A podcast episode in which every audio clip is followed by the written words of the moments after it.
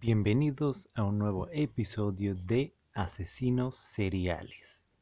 En esta ocasión vamos a hablar de Ángel Maturino Reséndiz, que también es conocido como el asesino del ferrocarril, asesino de las vías del tren o el asesino de los rieles.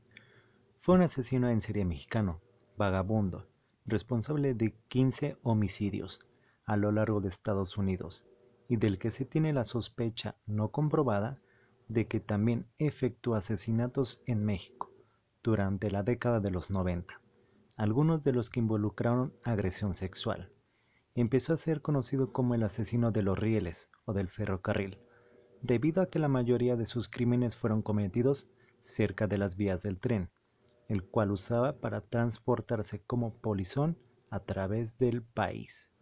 El 21 de julio de 1999 se convirtió brevemente en el cuadrigentésimo séptimo fugitivo puesto por el FBI en su lista de los 10 fugitivos más buscados por ellos. Antes de rendirse ante las autoridades tejanas, el 13 de julio, cuando tenía 39 años de edad, fue hecho convicto por asesinato y ejecutado por inyección letal casi siete años después de su aprehensión. Resendiz tenía muchos alias, eh, aproximadamente alrededor de 30. Pero uno de sus alias era Ángel Reyes Resendiz, que era muy cercano a su nombre, Ángel Leononcio Reyes, asentado en su acta de nacimiento de Izúcar de Matamoros, Puebla, del pueblo o localidad llamada San Nicolás Tolentino. La estancia de Resendiz en Estados Unidos fue ilegal. Asesinatos y modus operandi. Abordando trenes clandestinamente dentro y a través de México, Estados Unidos y Canadá, por lo general, cruzando las fronteras ilegalmente, Resendiz fue capaz de eludir a las autoridades por un tiempo considerable. Él tampoco tenía una dirección fija. Los archivos del gobierno de los Estados Unidos muestran que fue deportado al menos en cuatro ocasiones, desde su primer ingreso en el país en 1973. Resendiz, por su lado, asesinó a 15 personas utilizando rocas, una piqueta y otros objetos contundentes, principalmente en sus casas. Después de cada asesinato permanecía por un tiempo en cada casa para alimentarse, tomaba objetos de valor sentimental y revisaba las licencias de conducir de sus víctimas para saber algo de las vidas que había tomado. ¿Cómo ven este personaje? Un dato curioso, viajaba por alrededor del país como se mencionó, sin embargo, vimos cómo culminó su historia. Bienvenidos a un nuevo relato de terror malas o buenas decisiones. Regresando al tropical hogar de mi tío y sin saber cómo abordar el tema de la noche anterior, decidimos no volver a mencionarlo por días. Tal vez pensaba en solo olvidarlo. Yo todavía nervioso, y sin saber qué decía, me acerqué y le planteé las posibilidades de regresar a casa y resolver el tema del espíritu, a lo cual se abstenía a comentarme su opinión así que solo me marché sin decir nada. Pasaron tres días hasta que me dirigió la palabra. Incluso me llegó a recomendar una persona que nos ayudaría a liberarnos de la fuerza maligna. Pese a no conocer el tema sobre los chamanes, no dudé en acceder. Resulta que aquella persona poseía un don muy especial y poderoso. Claro, ayudaba con magia blanca. El día que acordamos el encuentro, tuve una revelación. La persona que íbamos a conocer le pondría punto final a mi calvario. La pinta que conocemos y nos han inculcado sobre los brujos como personas adultas, canosas y con gran barba era una realidad. En ese intervalo, sin conocer mi problema, me lo con su demostración y dominio del tema. Me hizo entender un hecho curioso y perturbador nos interpretó que los intentos anteriores por expulsarla del hogar fueron en vano, por un simple error que olvidamos. Ahora es de mi conocimiento que su cadáver se encuentra dentro de mi propia casa. No obstante, nos advirtió que existe un grave riesgo en profanar su sepultura. Debe llevar un proceso para hacerlo de la manera adecuada y segura. Nos dio una lista de artilugios a conseguir. Lo más espeluznante fue la adquisición de dos gallos. Lo demás era pan comido. El ritual o ceremonia tenía que celebrarse un viernes a medianoche. El motivo no lo supe y nunca lo pregunté.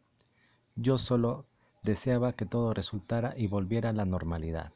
Con palas y picos en mano, mi tío Alfredo y yo nos disponíamos a excavar. El sabio brujo prendió una vela, invocó seres de naturaleza que nunca supe de su existencia, rezó algunas plegarias en otro idioma para entrar en una especie de trance que nos dirigiera al lugar correcto. Sé que no lo mencioné nunca, pero dentro de mi patio se encontraba un viejo pozo que en su momento nacía agua pura. Actualmente se encuentra tapado con capas de tierra y basura. El chamán dio pasos lentos, pisadas ligeras, que no podía escucharse en medio de la noche. Siguió caminando hasta llegar al pozo. Se acercó y en voz baja exclamó, Es aquí. Acto seguido, tomó los gallos que llevaba en el morral, sacó su afilado cuchillo y de un golpe le cortó la garganta. Los chorros de sangre se derramaban dentro del antiguo pozo, de la mano con invocaciones que no entendía en ese momento. Pasó un minuto y el gallo terminó de desangrarse. Era el turno de nosotros para remover la tierra y basura. Sacamos y sacamos por horas hasta llegar a una capa de cemento. En ella se encontraba grabado la leyenda no abrir. El hechicero, asombrado, nos dijo, Hemos llegado, jóvenes. Tienen que levantar el tapón de cemento. Los nervios y las ansias por saber qué nos depararía nos nublaron. En un acto de adrenalina levantamos la pesada tapa y sorpresa. Debajo de ello se encontraban los huesos aún conservados de un individuo, aparentemente mujer. Yo no distinguía el sexo, pero me aseguraban que era femenina. Pasó un mes desde aquel incidente con el alma en pena. Sin embargo, hacíamos nuestra rutina con toda normalidad. Yo viajaba de mi hogar a mi trabajo de mañana y tarde. No obstante, habría un rompimiento con la felicidad que nos caracterizaba. Mi hermana, la menor, es sensible con el tema de lo paranormal. Suele decirme que ve cosas que mi mente no alcanza a ver o que simplemente me niego a creer. Yo como hombre de ciencia negaba que existía un plano más allá del físico. El cuerpo simplemente se descompone para hacer comida para los gusanos. Pero todo cambió. Cuando una tarde nublada, con tintes de neblina y lluvia, mi hermana gritó con toda su fuerza, atónita en las escaleras. La vi paralizada. Había presenciado algo horrible. Me cuenta que una señora de blanco, con una enorme melena negra, y larga se encontraba parada frente a las escaleras. Pero esperen, no todo acababa con eso. Lo impactante fue lo siguiente, su cara. ¿Qué pasaba con su cara? No era más que cara de caballo, así como lo escuchan. Su rostro no era un humano, era parte animal. Al oír eso no supe qué decirle. El simple hecho de oírlo se me erizó la piel. Lo único que supe decirle, no pasa, yo estoy contigo. Así amigos míos, esa noche no pude dormir. Tenía la presencia y la imagen de esa figura extraña y mórbida en mi cabeza. Fue hasta la mañana siguiente. Cuando todo se tranquilizó, bajé pensando. A mi cocina decidió tomar una enorme taza de café. Pero esperen, pude observar algo extraño por la ventana. A un lado de mi árbol había alguien, nervioso por aquello presenciado la noche anterior, subí rápidamente las escaleras. Me dirigí a mi cuarto y me volví a acostar. Mi hermana, aún dormida, no sabía qué estaba ocurriendo. Así me dormí nuevamente. Bienvenidos a un nuevo relato de terror. Malas o buenas decisiones. Regresando al tropical hogar de mi tío y sin saber cómo abordar el tema de la noche anterior, decidimos no volver a mencionarlo por días. Tal vez pensaba en solo olvidarlo. Yo todavía nervioso, y sin saber qué decía, me acerqué y le planteé las posibilidades de regresar a casa y resolver el tema del espíritu, a lo cual se abstenía a comentarme su opinión, así que solo me marché sin decir nada. Pasaron tres días hasta que me dirigió la palabra.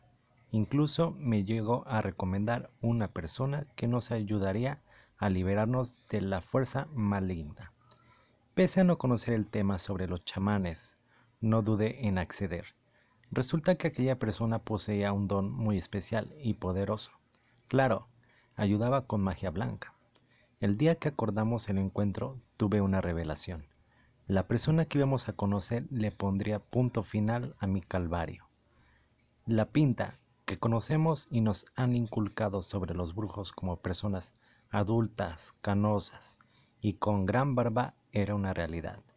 En ese intervalo, sin conocer mi problema, Melo, con su demostración y dominio del tema, me hizo entender un hecho curioso y perturbador. Nos interpretó que los intentos anteriores por expulsarla del hogar fueron en vano, por un simple error que olvidamos. Ahora es de mi conocimiento que su cadáver se encuentra dentro de mi propia casa. No obstante, nos advirtió que existe un grave riesgo en profanar su sepultura. Debe llevar un proceso para hacerlo de la manera adecuada y segura. Nos dio una lista de artilugios a conseguir. Lo más espeluznante fue la adquisición de dos gallos. Lo demás era pan comido. El ritual o ceremonia tenía que celebrarse un viernes a medianoche. El motivo no lo supe y nunca lo pregunté. Yo solo deseaba que todo resultara y volviera a la normalidad. Con palas y picos en mano, mi tío Alfredo y yo nos disponíamos a excavar.